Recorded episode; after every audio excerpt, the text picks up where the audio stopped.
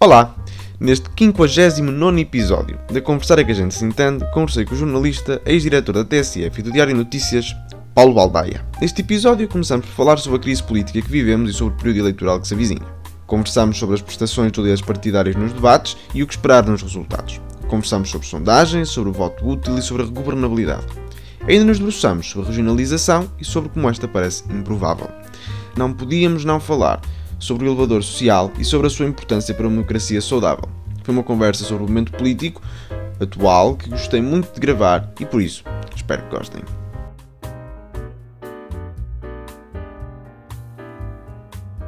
Olá, sejam bem-vindos a mais um episódio da Conversar que a gente se entende. Convidado hoje ao Paulo Aldeia, desde já volto a agradecer por ter aceitado o meu convite para estar aqui hoje. Eh, é um gosto receber-te. Eh, começava por falar. Muito obrigado eu pelo convite. É um obrigado. gosto estar aqui começava, começava por falar sobre, sobre as eleições que se avizinham e, e naturalmente sobre o processo que estamos, que estamos, a, a que estamos a, a, passar. As sondagens indicam que, portanto, estamos a gravar isto no dia 11 de janeiro, as sondagens indicam que o Partido Socialista continua à frente, eh, mas a vantagem vai diminuindo para o PSD eh, de Rui Rio. Eh, quanto às sondagens, é impossível não falar sobre aquilo que aconteceu em Lisboa e como até à última havia vantagem para Fernando Medina, que depois acabou por não se verificar. Eh, quão a sério podemos levar estes números e, e podemos esperar ainda alguma surpresa no dia 30?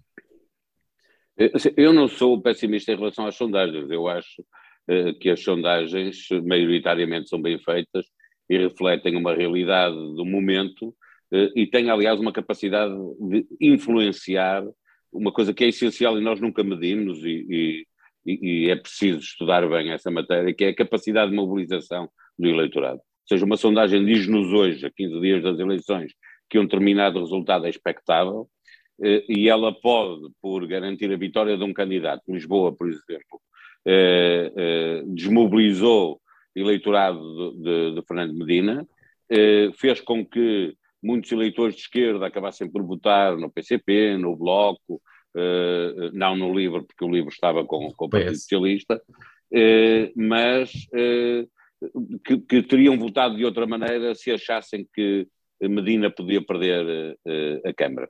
E, e isso porque acreditaram piamente nas sondagens e, ao contrário, Carlos Moedas conseguiu mobilizar todo o seu eleitorado. O, o potencial que, que, que, a candidatura de Carlos Moedas tinha, eh, eh, com aquela coligação em que estavam de fora o, os liberais, eh, eh tinha, foi concretizado.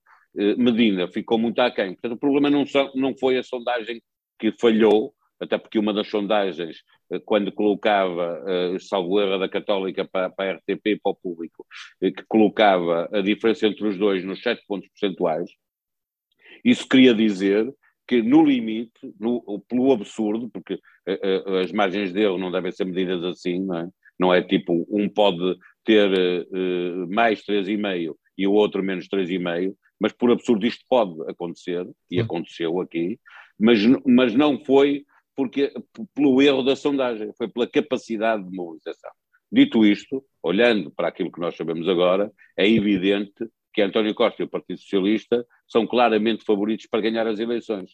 Primeiro porque é mais fácil ao Partido Socialista, já estava, todas as sondagens dizem, e, em momentos como este, como a pandemia, eh, eh, quem está no poder oferece mais segurança, as pessoas têm medo de mudar nestas circunstâncias, não quer dizer que não haja já demasiada gente cansada e que já não quer Partido Socialista, que já não quer António Costa e que até já votou em algum momento e que agora possa votar no, no PSD e em, e em Rui Rio, mas eh, eh, António Costa continua a, a ser o favorito, eh, eh também porque eh, eh, o voto útil funcionará mais à esquerda do que à direita.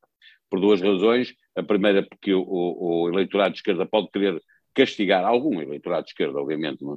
Eh, castigar o, P, o, PCP e o Bloco por acreditar que foi deles a responsabilidade do, do, do, do governo cair, de não haver uh, orçamento, ao contrário de Rui Rio, uh, que há, há, no centro-direita está à sua direita, portanto, o eleitorado que sinta que se sinta como sendo de direita, que se sinta liberal, que, que se sinta mais conservador nos costumes, dificilmente vota em Rui Rio o PSD, a não ser que acredito que isso pode fazer a diferença para uh, o PSD ganhar e desta vez ganhando ser de facto governo, porque o PS, se perder as eleições, mesmo que a maioria esteja à esquerda, o Partido Socialista terá um problema sério para resolver, porque António Costa vai-se embora, já disse que ia embora e não é sequer plausível que pudesse ficar, e se se for embora, mesmo que haja uma maioria à esquerda, Pedro Nuno Santos está obrigado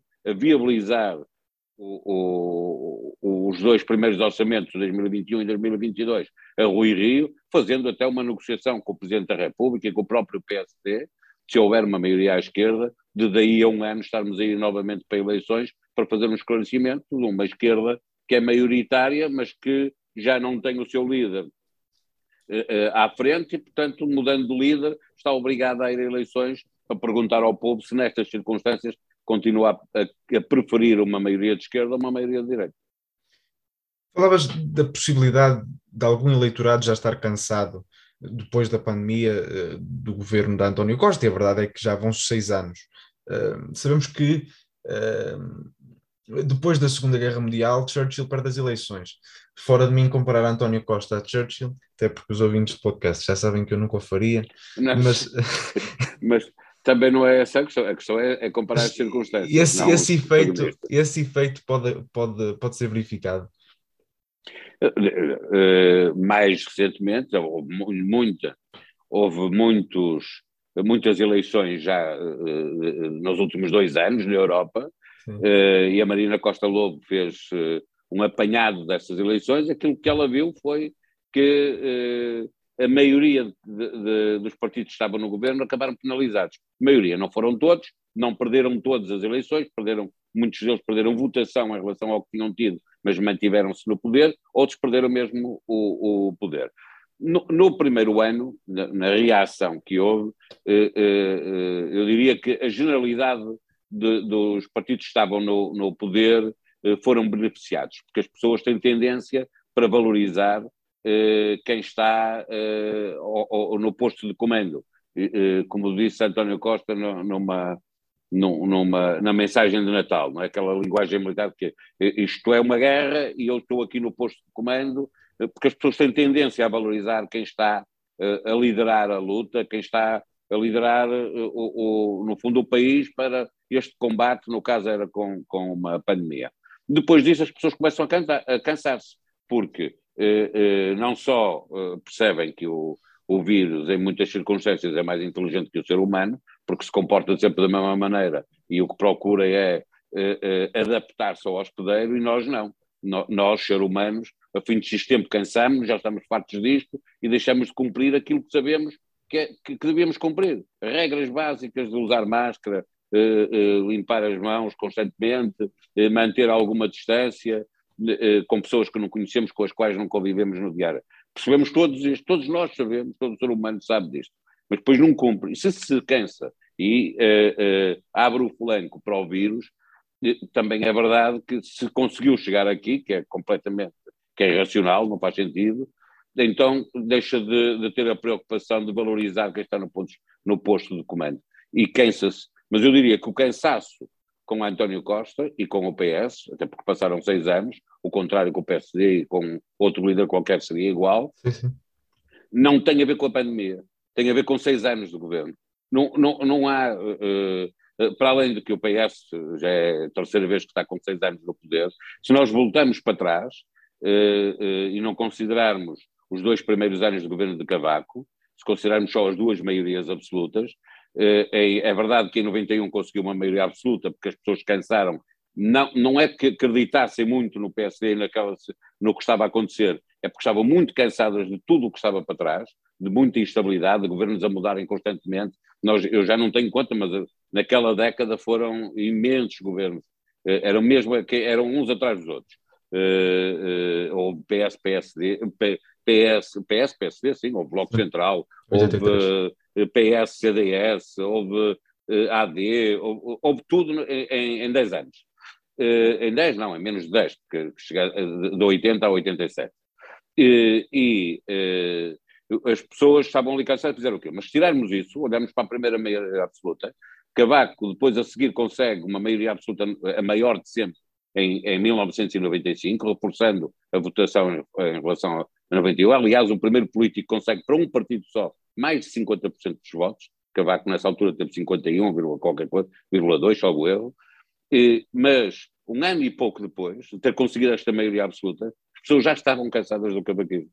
Portanto, ali a fazer seis anos, já estava tudo cansado, eu insisto, não são seis, são oito, porque havia dois primeiro, não é? Sim. Mas se considerarmos que aqueles dois foi marcar passo, marcar, fazer terreno, na, na, ao, seg ao, segundo ano da, maioria, da segunda maioria absoluta de Cavaco, já estava tudo farto do cavaquismo. O Independente era um sucesso a, a, a, a, arrasar o Cavaco e os ministros do Cavaco, e toda a gente achava fantástico, e, e já estava lá o Guterres, e o Guterres já era levado ao colo no Parlamento pelos, pelos jornalistas e pelo, já estava tudo farto, já toda a gente queria mudar. E, e, portanto, mesmo que não houvesse pandemia, António Costa teria que lidar com isso.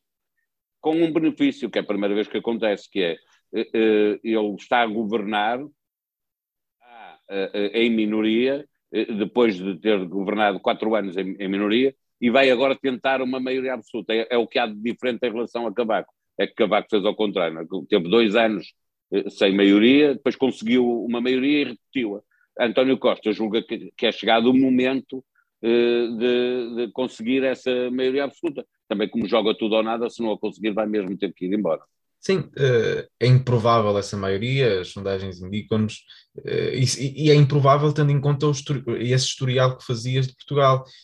Os, os últimos três governos do PS caíram ao fim de três anos, antes desse só tinha durado dois, portanto o PS nunca teve um governo com mais de seis anos. Portanto, se conseguir essa maioria absoluta ou se conseguir ficar à frente de um governo, já é histórico por isso, porque o PS irá ultrapassar o limite máximo de anos que teve seguidos uh, à frente do governo. Mas também falavas da questão uh, do voto útil e da possibilidade do PS conseguir concentrar mais voto útil do que o PSD, porque uh, de haver gente descontente com o Bloco e com o PC por não terem aprovado o orçamento. Eh, também não pode o Bloco e o PC terem conseguido passar bem a mensagem de que, eh, ou a sua mensagem de que foi o PS que quis ir a eleições porque queria esta maioria absoluta e não eles próprios que, se viram obrigados a fazer eh, o que fizeram? Não, não é isso que tem passado. Aliás, eu acho que o exemplo maior é o debate António Costa com Jerónimo de Sousa eh, que é claramente um fracasso para o PCP, porque eh, o, o, líder do PS acusa o PCP de ter sido corresponsável, eh, bem diferente do, do debate de, de, há dois anos, em que namoraram completamente um e outro, em frente a todos os portugueses, unindo o PCP e o PS, coisa que depois, no pós-eleições, acabou por não se confirmar mas desta vez, claramente, o PCP e o Bloco não foram capazes de passar uh, essa mensagem. Uh, se olharmos para aquilo que aconteceu e, e, e para, para quem, quem, esteve a acompanhar as negociações e a ver o que diziam cada um deles, acredita que as responsabilidades são mesmo repartidas. a partir de certa altura, o PCP, eu diria que foi empurrado por Marcelo Rebelo de Sousa, por Presidente da República, para esta eh, decisão de, de, de, de, ter que chumbar o orçamento, sem ter, ou tinha tudo aquilo que pedia, ou tinha que chumbar o orçamento, porque é não conhecer o PCP. O PCP não pode ser eh, eh, colocado sobre a espada e a parede, entre a espada e a parede, publicamente, por um Presidente da República de direita, eh, que lhe diz que, que, o PCP está obrigado, por causa dos resultados, a aprovar um, um orçamento, porque o PCP prefere perder votos e manter a sua essência, porque é a única coisa que lhe garante o futuro. Se o PCP deixar de ser comunista, deixar de ser ortodoxo, deixar de ser aquilo que é, eh, mais depressa se extingue do que ir perdendo votos, porque um dia volta a ganhá-los. O PCP já caiu muito e já se refez, já renasceu com, com outras votações.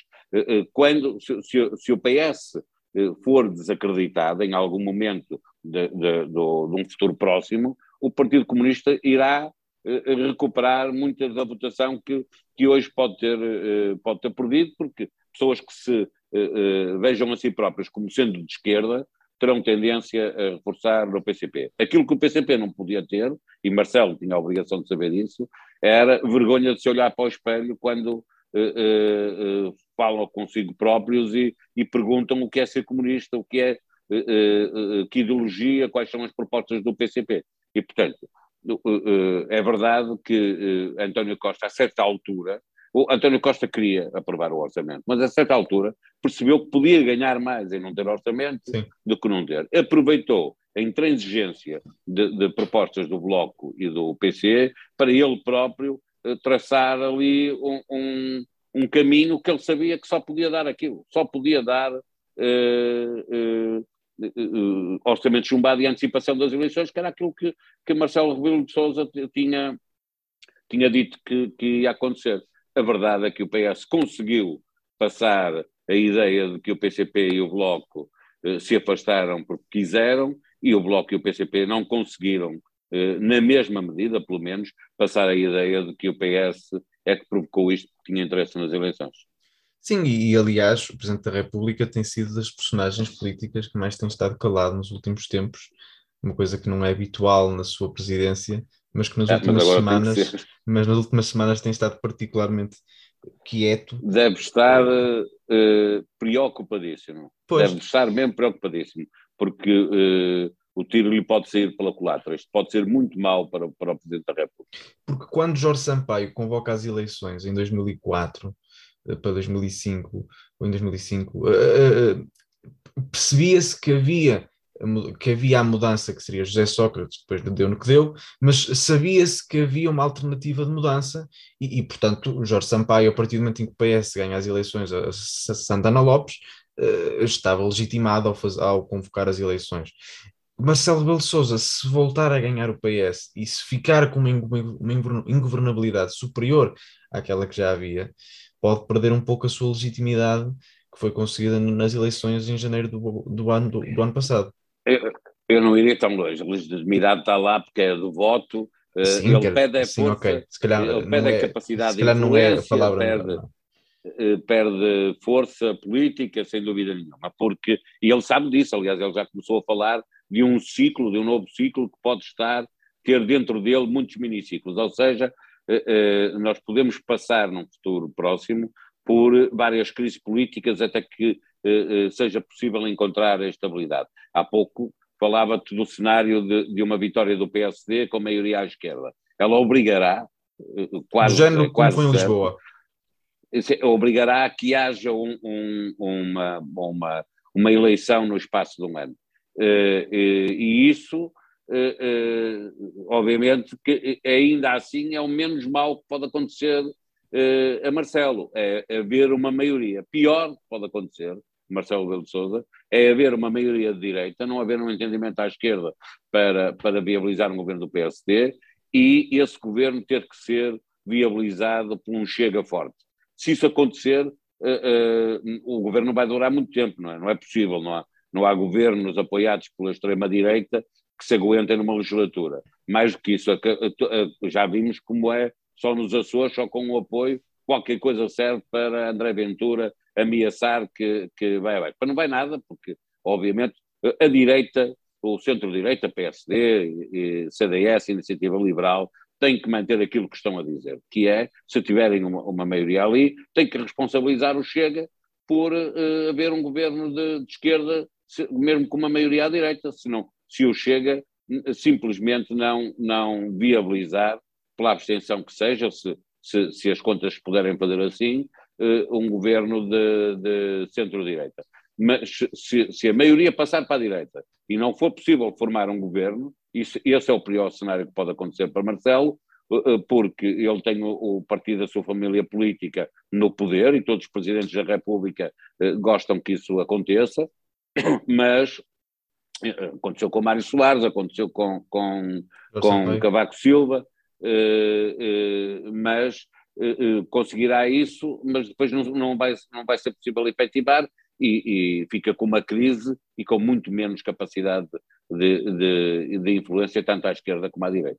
Sim, e desde... perde, atenção, perde o seu principal interlocutor, uh, o seu amigo António Costa, que os dois já levam cinco anos de, de, de poder juntos, sempre a entenderem-se nos momentos mais difíceis, sendo que até acho que isso é, é, é, é para benefício do país, porque um Presidente da República e um governo que, mesmo de famílias políticas distintas, se conseguem entender, é bom, não é mau. Não? Sim, e desde, desde Mário Soares que todos os presidentes têm conseguido, uh, a, a, certa altura, ter um primeiro-ministro do seu partido de origem. No caso de Mário Soares foi apenas no, no último ano, mas todos os presidentes têm conseguido e, portanto, naturalmente será um objetivo ou será algo que Marcelo terá em mente também. Se perguntasse a Marcelo se prefere António Costa ou Rui Rio, é, ele não responderá porque dirá que é Presidente da República, mas eu respondo por ele, ele prefere António Costa.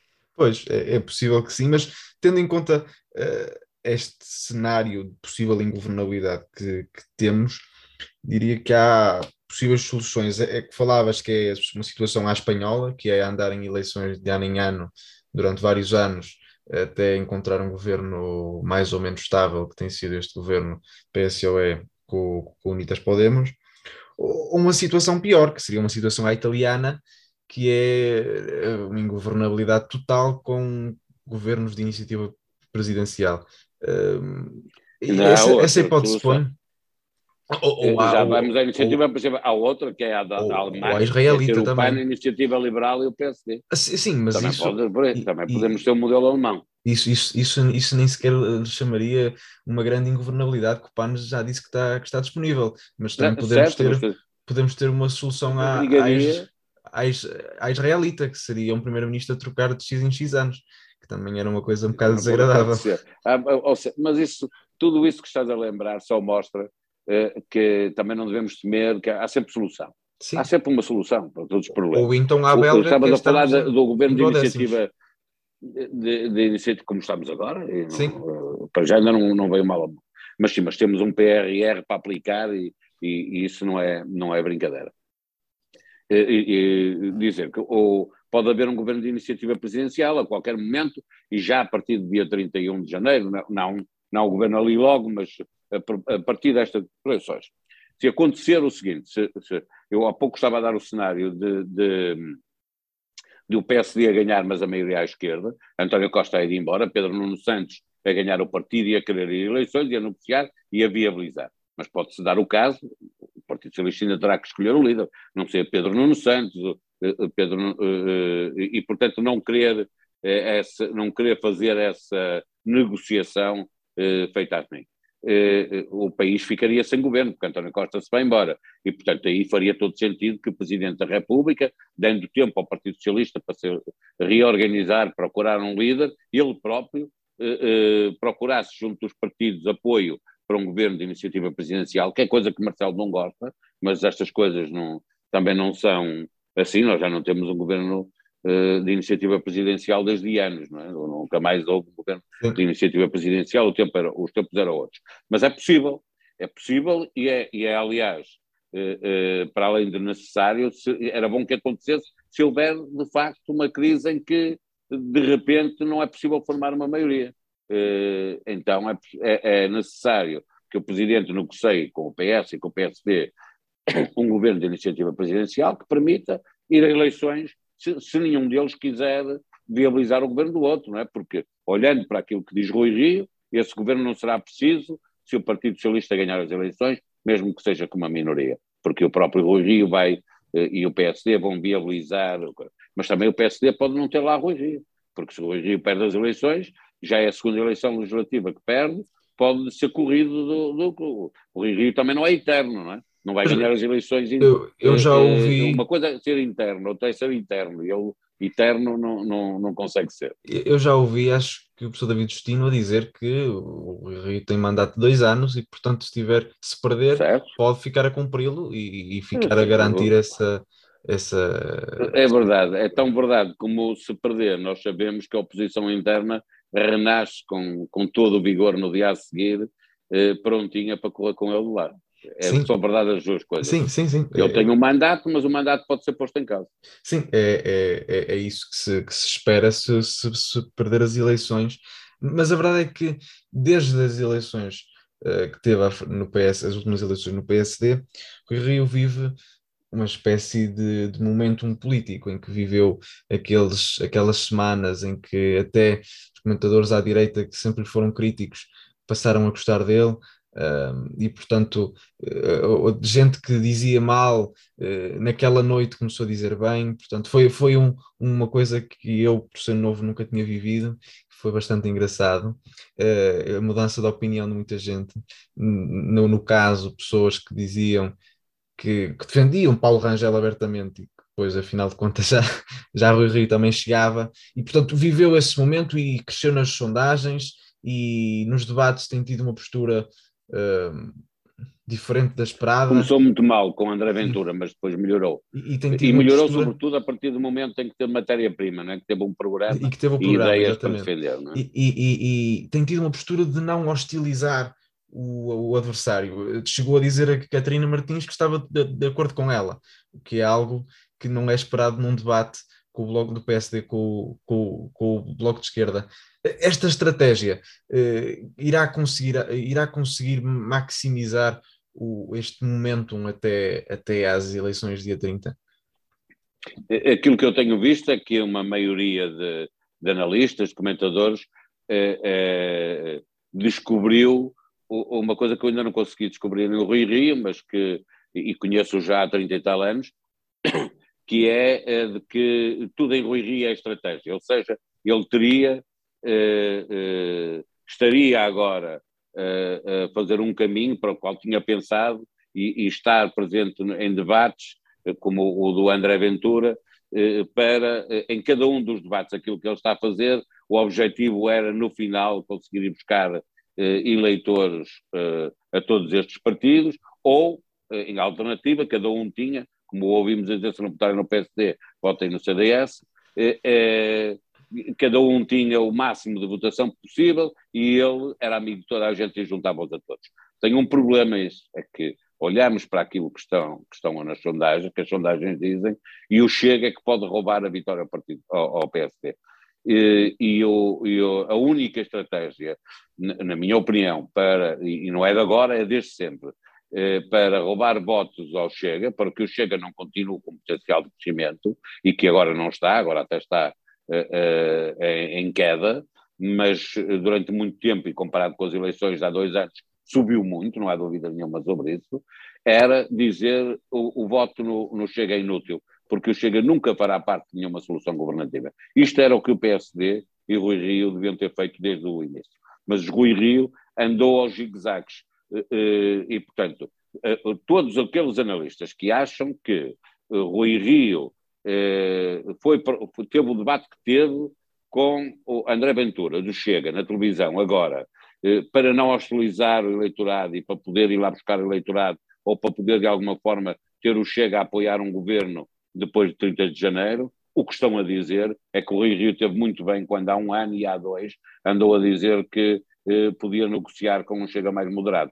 Entendam-se. Ou, ou o Rui Rio esteve muito bem lá atrás, ou está igualzinho agora, e o debate com o Chega lhe correu muito mal, e na minha opinião, o, deba o debate com o Chega correu mal a Rui Rio. A sorte dele é que recuperou logo nos debates seguintes e tem estado em crescendo, e isso é o melhor para chegar a um debate eh, como o do António, o debate que ele tem eh, que fazer com o António Costa, eh, porque ir em crescendo dá-lhe um, um, grau de confiança que é muito importante para enfrentar o adversário principal.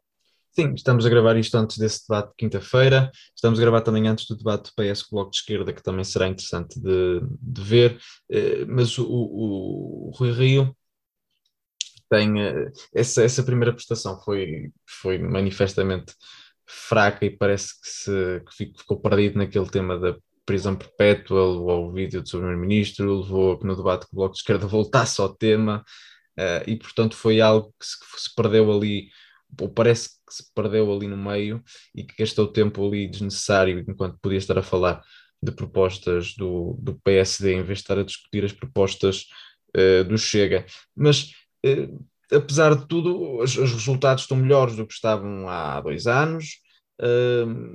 E, e, e Rui Rio pode ganhar naquela sua ideia de sempre que era não vou ser eu a ganhar, vai, vai ser o PS a perder. Portanto, se, que é se houver, se se mostrar que havia mesmo aquele cansaço e de que pode haver mudança com o debate da quinta-feira. Rui Rio não inventou, não, não inventou essa. Ah, não, claro que não. Não foi, não foi ele que descobriu, não. já era assim, foi sempre assim. O Rui Rio deu-lhe. Mas ele deu levou quase ao máximo. Assumindo. O Rui Rio tem uma grande vantagem sobre a maioria dos políticos. Eh, é, como se diz na nossa terra, na minha do Rio, que é o Porto, é desbocado, eh, é frontal, diz, diz o que lhe apetece, eh, não se importa nada de ser, de ser incompreendido, desde que ele acredite naquilo que está, que está a dizer. E essa imagem favorece-o. A maioria dos eleitores está farto de políticos de plástico que dizem as coisas todas certinhas, que não, não estou a falar de, de, de propostas politica, do, do, politicamente correto e do, não é disso que eu estou a falar. As pessoas não devem dizer coisas uh, que, que não são civilizadas. Não é? não é possível propor ou defender que os ciganos, por causa da pandemia, sejam colocados lá num gueto. Não é possível insultar as pessoas, isso é racista, não é isso, isso não é ser desbocado, isso não é, isso é, isso é eh, ser, eh, eh, não ser civilizado. Estou a falar do, Rui Rio da forma como ele assume que, que tem defeitos, que tem fragilidades, e, as pessoas gostam muito disso. Portanto, hoje chega aqui, e por isso a apresentação do programa, ele repetiu, que eu acho que repetiu vezes demais, à exaustão, mas pode ser que para, para a generalidade das pessoas isso passe e, e canse apenas quem, os profissionais da comunicação, aqueles que têm que estar a ouvir sempre, vezes sem conta, e portanto ao fim de, de, de, de certo tempo chateiam-se porque estão a ouvir a mesma coisa uh, pela, pela enésima vez, mas Rui Rio fez questão de dizer, mais do que as propostas que eu faço, olhem para, para aquilo que eu proponho que seja uma forma de, estar, de governar, de estar no, no, no poder, de, de, de, exercer o poder. E essa é a grande vantagem de, de, de Rui Rio a percepção que as pessoas têm de que ele é um político diferente. E, portanto, que, que, que é mais fácil acreditar que se ele diz que vai ser assim, vai ser assim, do que outro político qualquer dizer. Uma razão, eh, eh, nós vemos nos debates, ele falar das propostas de redução fiscal, do IRC ou no IRS, ele salienta sempre, atenção que isto é, se houver normalidade, se não houver eu já não vou poder fazer. As pessoas não estão habituadas a isso. E, eu acho que, que as pessoas valorizam isso. E, e isso é que permite a que Rio seja meio trapalhão, tropeça em debates como, como tropeçou no debate do, do, do André Ventura, com o André Ventura, que eu acho claramente que ele queria ter ganho o debate, que ele queria eh, deixar muito claro que, que, que, o, que o voto ali não serve para nada, que aquilo é tudo eh, plástico, que não existe, que é oportunista, claramente, e não foi capaz de fazer, e portanto esse debate correu-lhe mal, e a seguir recuperou. E o debate, verdadeiramente, que ele tem que ganhar, porque tudo se joga ao centro, é eh, eh, o debate de quinta-feira com António Costa, eh, o, o, o, debate de, do Bloco Central, de, e o Bloco Central de, de, eleitores, o que eles querem, não é o Bloco Central de, governo com dois partidos, é um bloco de dois partidos que sabe que as eleições se ganham ao centro, ainda se ganham ao centro. E por isso é que vemos António Costa afirmar-se de esquerda mas a, a, desligar da esquerda, dos partidos à sua esquerda, e, e, e, e ir para o centro, claramente, e Rui Rio a afirmar-se do centro, mas a namorar completamente os partidos que estão à sua direita. Portanto, os dois a convergir para o centro, mas cada um a fazer percursos inversos, um a vir de esquerda para o centro e o outro a sair do centro para a direita.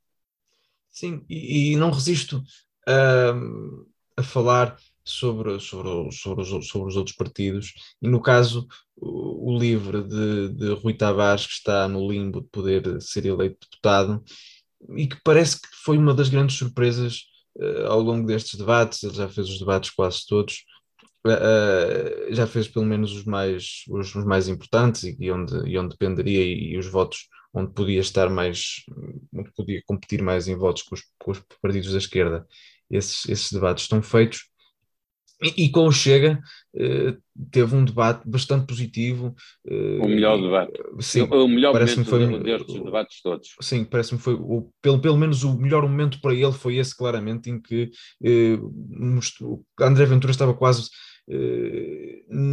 nervoso com, a, com aquele debate, sim, e portanto ele ficou claramente abalado com, a, com, a, com aquele debate, e, e, aliás André Ventura, eh, com o passar dos debates, a tática como é sempre a mesma, está a começar, as pessoas, os, os candidatos vão começar a apanhar o jeito, eh, mas o Rui Tavares foi dos primeiros e foi, foi o primeiro a apanhar-lhe o jeito de, desta vez.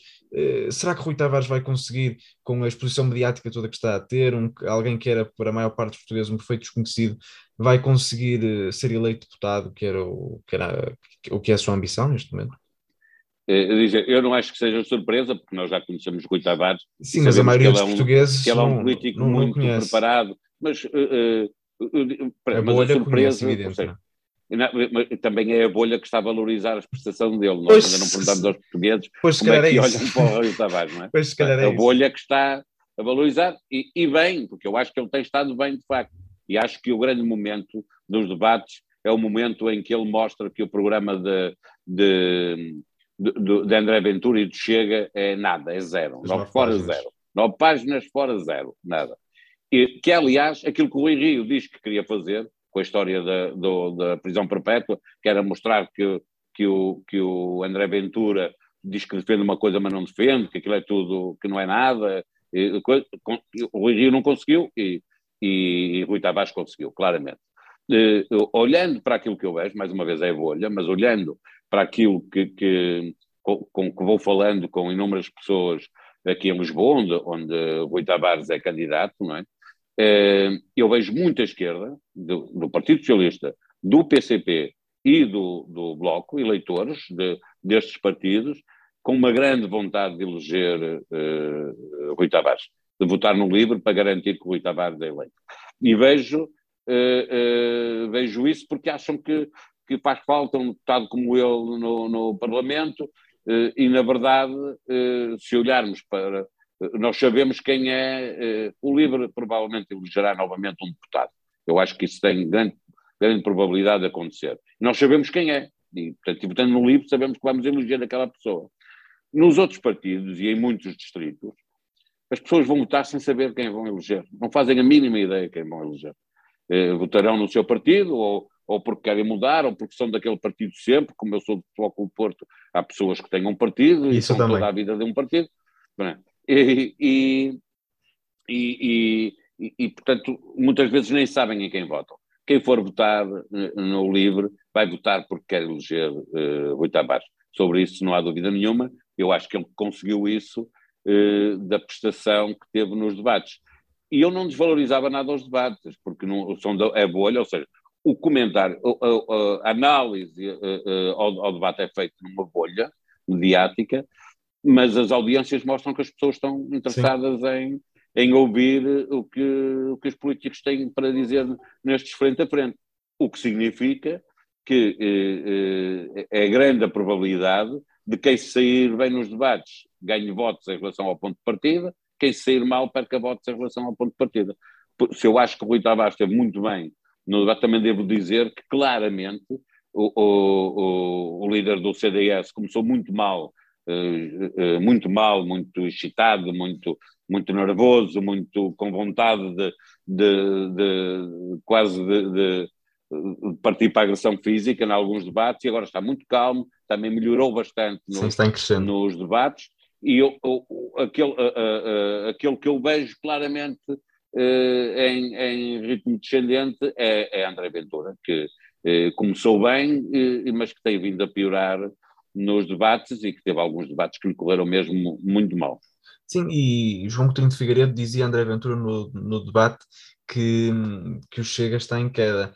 E as sondagens aparentemente dizem que o Chega está em queda. Exatamente. É, a, a última Ao contrário sondagem... da iniciativa liberal. É isso, ao contrário. É está a correr bem eh, esta parte eh, Sim, dos debates. Exatamente, ao contrário, ao contrário nada. Na, na sondagem da Católica para a RTP, e ele e o Chega apareciam ambos com 5% dos votos qual seria a surpresa se o Chega ficasse atrás dele? Eh, se ficasse em quinto, eu devo confessar, eh, uma coisa eu tenho muita dificuldade, eu faço, mas também não o escondo, por uma razão óbvia, porque acho que não, não, não, nesta, nesta matéria, eu não acho que as pessoas tenham que ser imparciais, mesmo quando estão a fazer comentário político. Eu tomo parte quando, contra o racismo eu tomo parte contra a xenofobia e, portanto, não aceito que, nenhum, que, que nenhuma proposta seja feita comigo a ter que, que a comentar e que seja racista e que seja xenófoba, eh, que, que, que defenda o ódio, eh, eh, sem dizer. Portanto, eu fico satisfeito de ver que o Chega, eh, ao crescimento,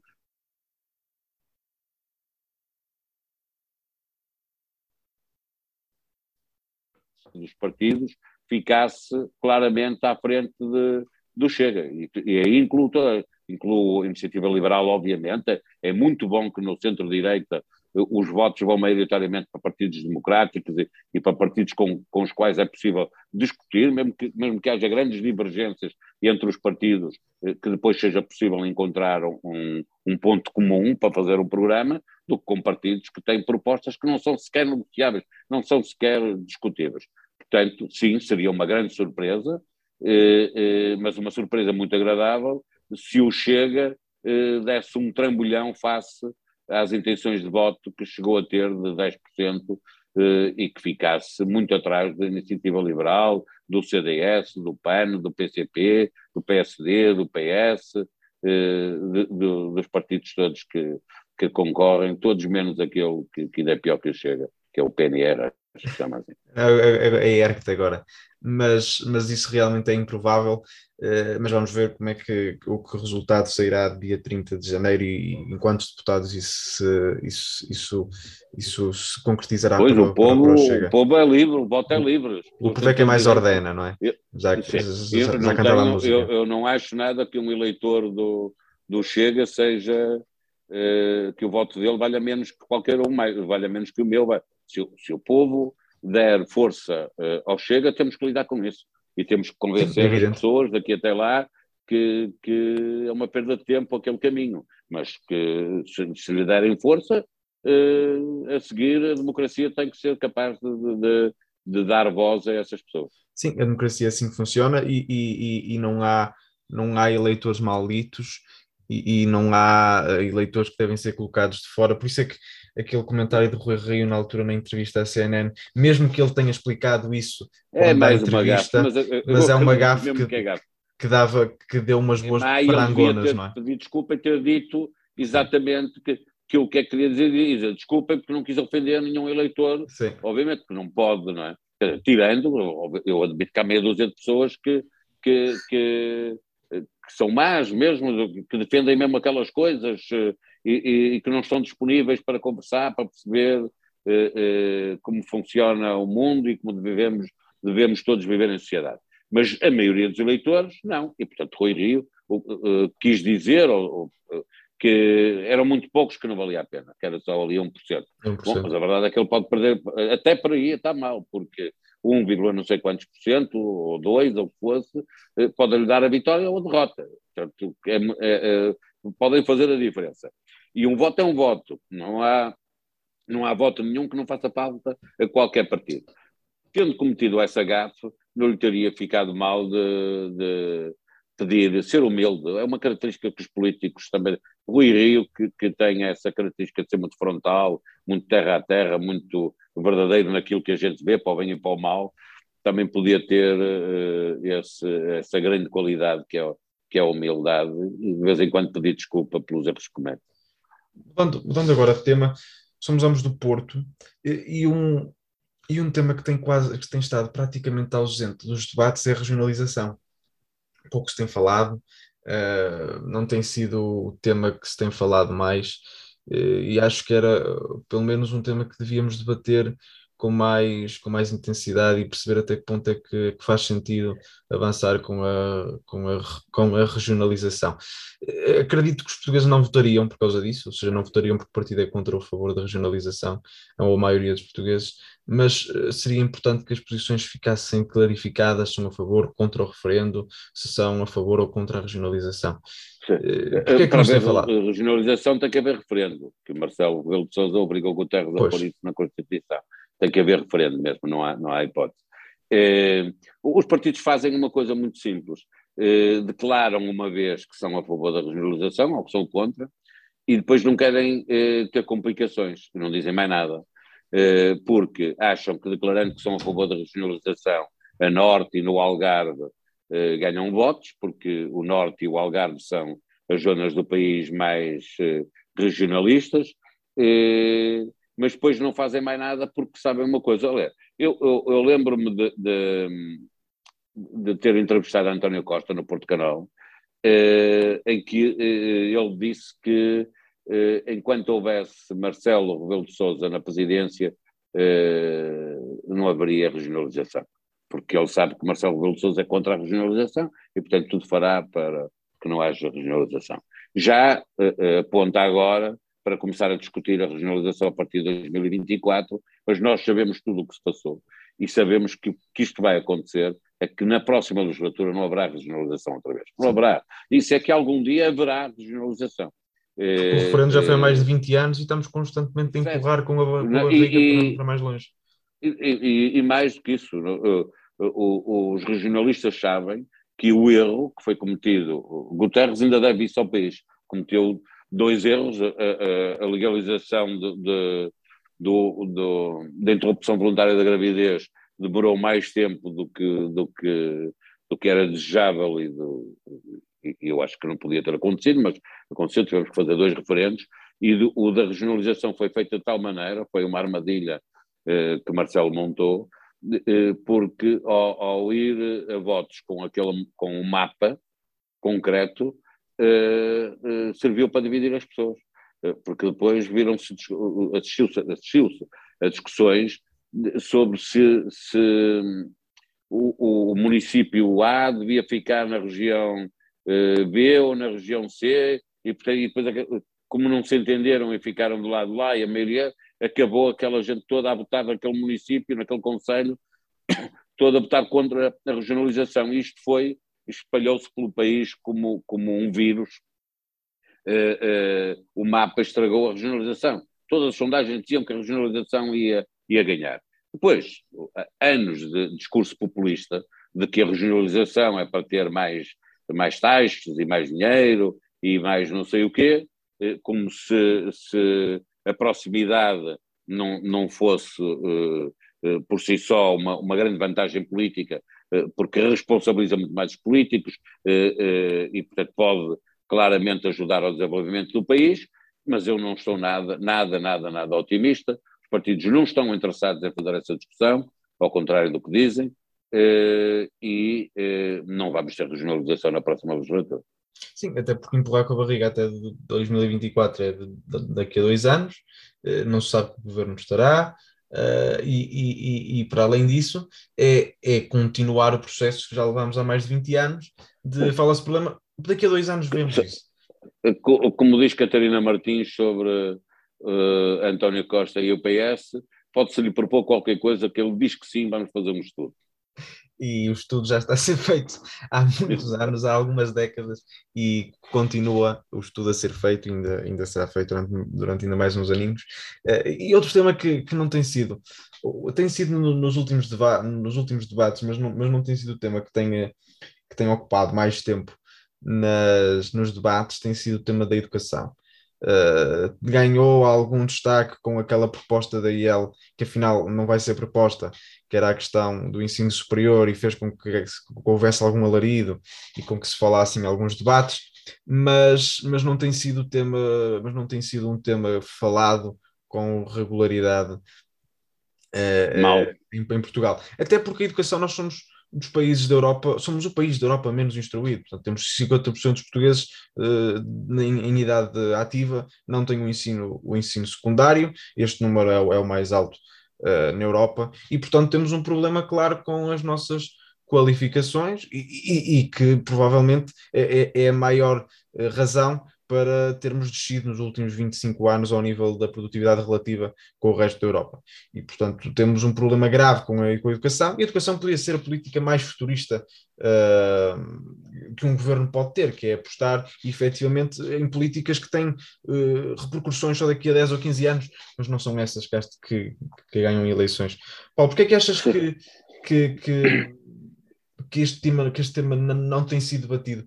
Não, não, era um tema que podia dar votos aos partidos, porque os, os pais olham para, para os filhos e, e, aparentemente querem o melhor dos filhos, é assim que funciona. É, é, é, sim, mas o que nós a discussão é muito ideológica à volta da educação e logo aí perde, eh, porque eh, não pode ser ideológica.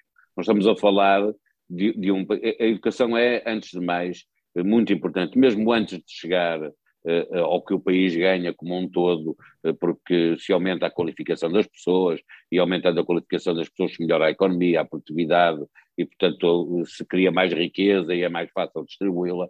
Para lá disso tudo, a, a, a educação é, é o, o, principal, é, o, é o principal elevador social. É onde verdadeiramente, é, é onde verdadeiramente nós podemos dar oportunidades a quem uh, uh, não nasceu com elas.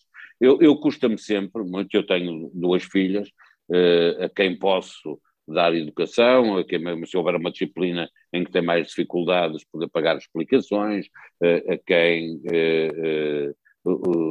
o que elas precisam, elas têm. Elas têm as condições para estudar, tiveram as condições para ter ensino à distância. Mas sofro uh, com a ideia de que existem milhares e milhares de crianças que não têm condições nenhumas para trabalhar, que necessitam de uma boa escola pública e, portanto, custa-me muito que à direita e à esquerda se faça um debate sobre a escola pública uh, que é claramente ideológico de parte a parte, de quem acha que só pode haver escola pública ou de quem acha que isto deve ser a liberdade de escolha, ponto final. Eh, eh, são, são duas mentiras completas. Não é possível que a escola pública eh, responda em todas as circunstâncias e em todas as zonas do país de forma eficaz, e é uma grande falácia, uma grande mentira dizer que a liberdade de escolha, que seria feita com o cheque ensino, permitiria a toda a gente escolher eh, a escola para onde vai. É mentira. O, o, quem tem dinheiro ficaria com mais dinheiro em sua posse e continuaria a colocar os filhos nas melhores escolas. Portanto, isso não é verdade como não é verdade que a escola pública seja capaz de responder. Portanto, nós temos que ser capazes de fazer uma discussão que não seja ideológica sobre a escola pública, sobre o investimento que permita que o Estado garanta a todas as crianças uma escola boa.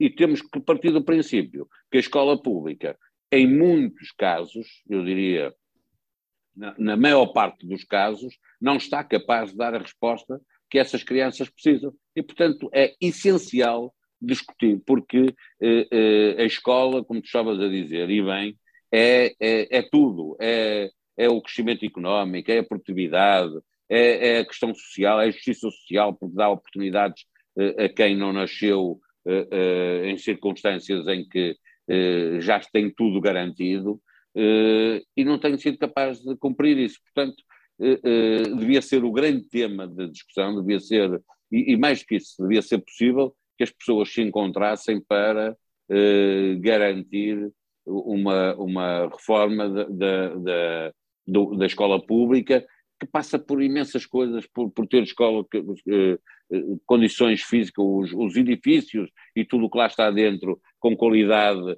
que foi um desperdício de dinheiro com, com, no tempo do, de, de José Sócrates, porque se construíram palácios eh, onde dava para fazer três e quatro escolas fiz, gastaram o dinheiro todo numa escola, uh, numa, uma qualquer, não é? Em vários em que isso aconteceu, uh, mas também passa por rejuvenescer os professores. Temos que, que, saber que, ser capaz, que há muitos professores que, a partir de uma certa idade, ficam incapazes de ensinar os alunos.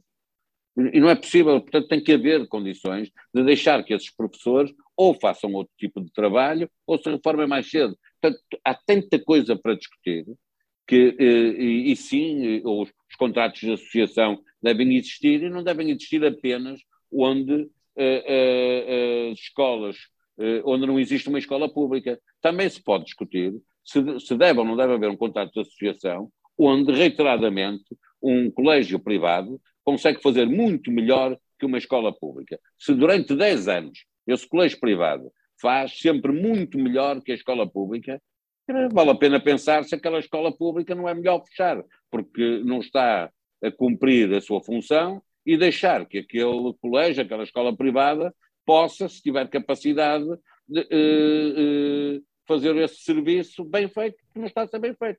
Que, que, qual é, mesmo para os defensores da escola pública, eu sou um defensor acérrimo da escola pública, tenho filhas no privado e recuso o cheque em si, recuso que me devolvam o dinheiro, não acho que isso seja justo, mas sendo defensor da escola pública, qualquer defensor da escola pública tem a obrigação de, de perceber que se uma escola, uma qualquer escola, sendo pública, não está capaz de formar como deve ser aquelas crianças, então mais vale fechar e deixar que quem sabe fazer faça. Sim, e a questão do elevador social era para aí onde eu queria levar, porque é efetivamente uma questão, é um, é um, é um por maior, porque, porque é essencial haver um elevador social funcional que, que, que, que, que faça com que seja possível alguém que, que não nasça eh, nas melhores condições económicas possa ascender so socialmente e que não seja isso impeditivo. E, e a, a, melhor forma de o fazer é através de uma educação de qualidade que faça com que uh, essa pessoa tenha as condições necessárias para uh, não ser prejudicado uh, pelas condições socioeconómicas em que, em que nasceu. E, e isso parece-me parece evidente e é, e, e é uma das razões para o, para o podcast e falo sempre nisto todos, todos os episódios, porque é evidentemente importante uh, essa, essas condições são evidentemente importantes para que, para que o país funcione devidamente e para que os melhores possam sempre se ingrar, independentemente do, do sítio onde nascem, independentemente de serem filhos de calceteiro ou, ou, ou, de, ou de político, sem desprimor, sem, sem, de, sem, sem desprimor para, para, o, para o calceteiro, longe disso. Uh, mas uh, a, questão, a questão que te faço é se é possível haver uma democracia uh, funcional, uma real democracia, sem que haja um elevador social que funcione devidamente? É, é, é possível haver durante determinado tempo. A certa altura as pessoas revoltam-se e uh, as ditaduras de, do século XX nasceram de democracias. havia lá uma democracia antes de, ditadura. Né? Em alguns casos, os ditadores começaram mesmo por ir a eleições uh, e se dizer, e mesmo quando não são ditaduras, regimes autocráticos, uh, em que as liberdades não são plenas, uh, existem hoje e terão tendência a existir mais no futuro. Porquê? Porque se, se, se, as populações vivem demasiado tempo com uma sensação de injustiça, e esta questão do elevador social é a maior injustiça que pode haver, não é? E, e, se, se, se, alguém, se, se a pobreza geracional continua a existir, se alguém que é filho de um pobre, que era filho, que é neto de um pobre, que é bisneto de um pobre, continua pobre, essa pessoa tem toda a razão para se revoltar. Porque o problema não é só dela, ou, ou não é dela, diria, não é o, uma questão do só, é que ou, ou, nem é dela mesmo. Eh, eh, é a sociedade que está a falhar com essas pessoas. E, portanto, se a sociedade falha como um todo e não permite este elevador social em que, eh, sim, não, não, não, não há aqui uma utopia de querer que as pessoas, quando nascem, nascem todas com as mesmas oportunidades, porque isso não é verdade. Não é verdade, nunca vai ser ultrapassado. Obviamente, depende do sítio onde, onde a pessoa nasceu, da família em que nasceu, do país em que nasceu, claro, etc. É o que é obrigatório que uma democracia se preocupe e seja capaz de resolver é que a escola permita atenuar essas diferenças da nascença. Ou seja, não é verdade, nós nascemos todos iguais em, em dignidade e, e, e, nos direitos humanos, mas sabemos que eh, assim que, que, que, que passamos a ter responsabilidade de, uh, nós, cada um de nós tem um ponto de partida completamente diferente, não é? Se alguém vive numa casa uh, com um espaço, com o seu próprio quarto, com aquecimento, uh, tudo isso é diferente de, de, uma criança que nasce um barraco. Eu ontem fui fazer, no, no dia em que estamos a gravar, eu fui a uma favela em Lisboa, em Almada, uma favela. Eu, eu visitei as casas das pessoas Uh, aquilo é um tijolo, as pessoas passam frio, tiveram sem eletricidade durante cinco dias. Se, em cima disto, nós não damos uma escola a estas crianças que vivem, por exemplo, ali no bairro do Segundo Torrão, em Almada, que é o tal favela, com vista para o mar, eh, mas em que as pessoas vivem em condições desumanas.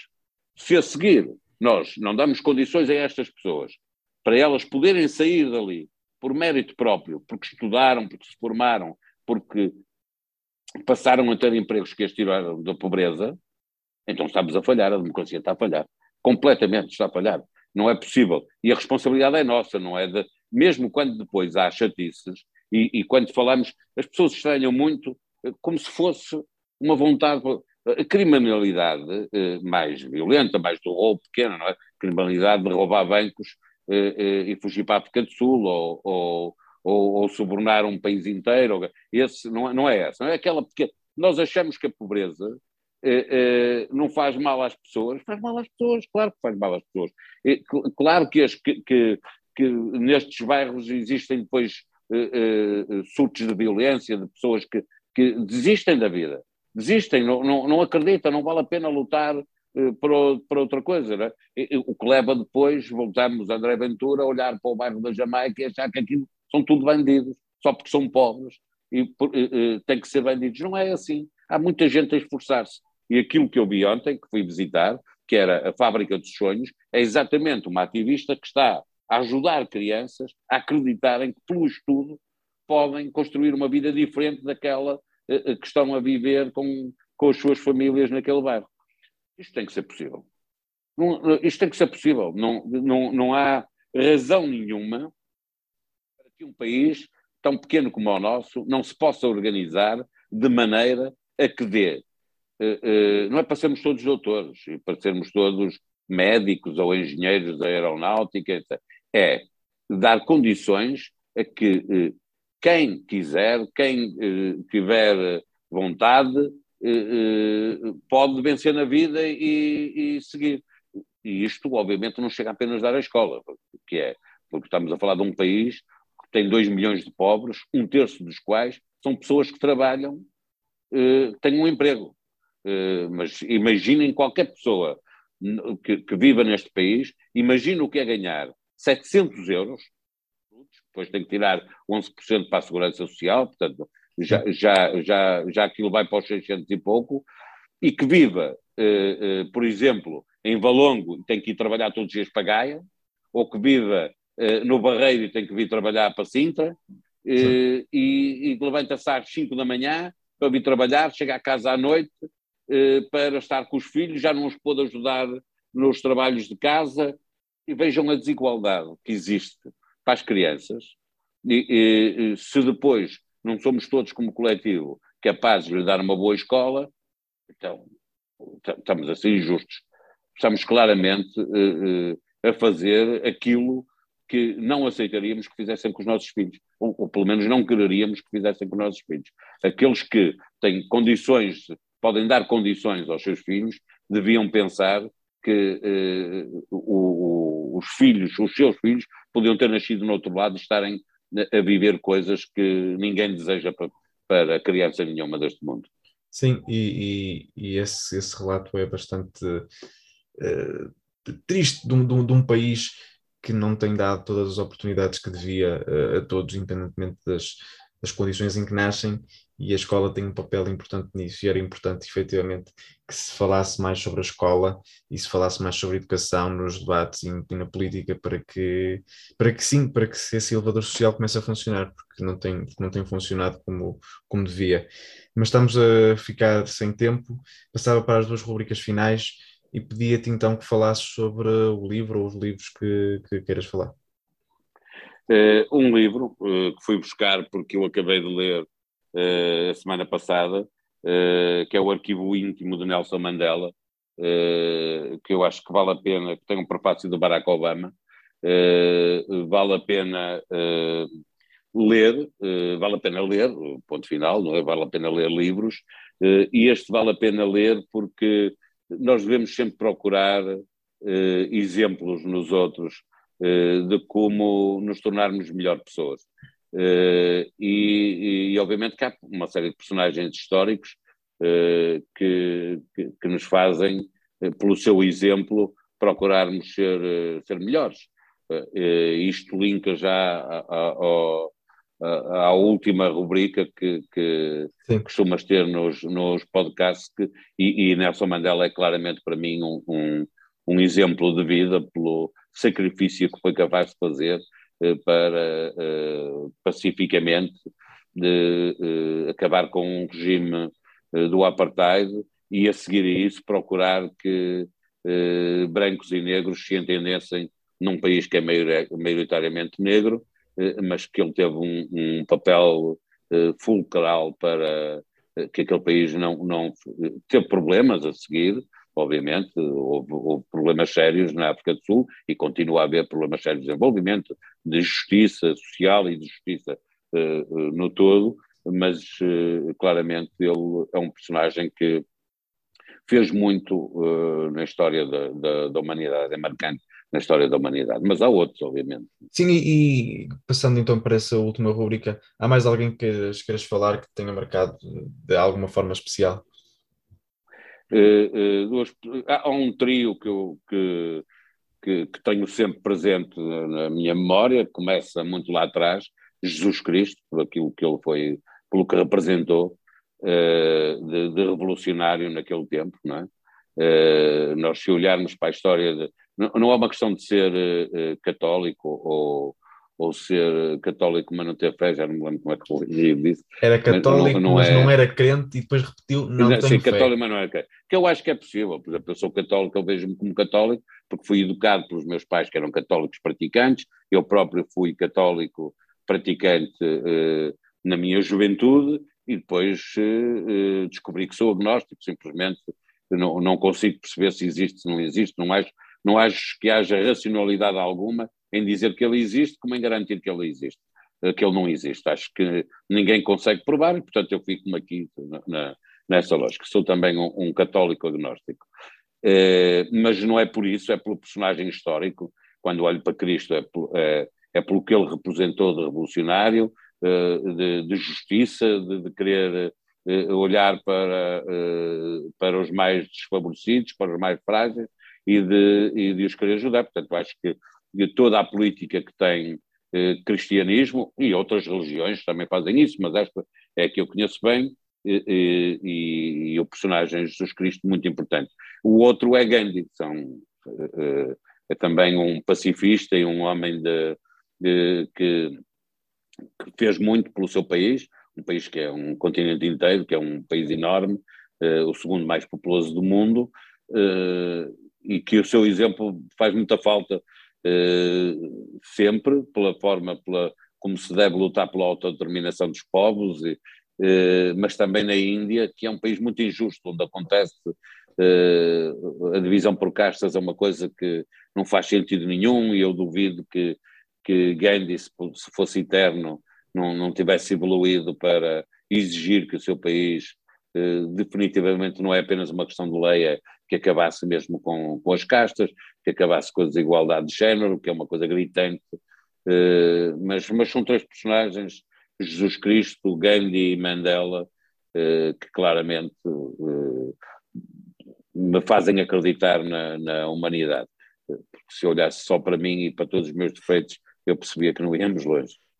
E então, assim, com, com essas três personalidades históricas, acabamos mais um episódio da Conversar é que a gente se entende. Obrigado, Paulo, por teres aceitado o meu convite. Muito obrigado, Paulo. Por estar aqui hoje. Para a semana estarei aqui com mais um convidado. Até lá.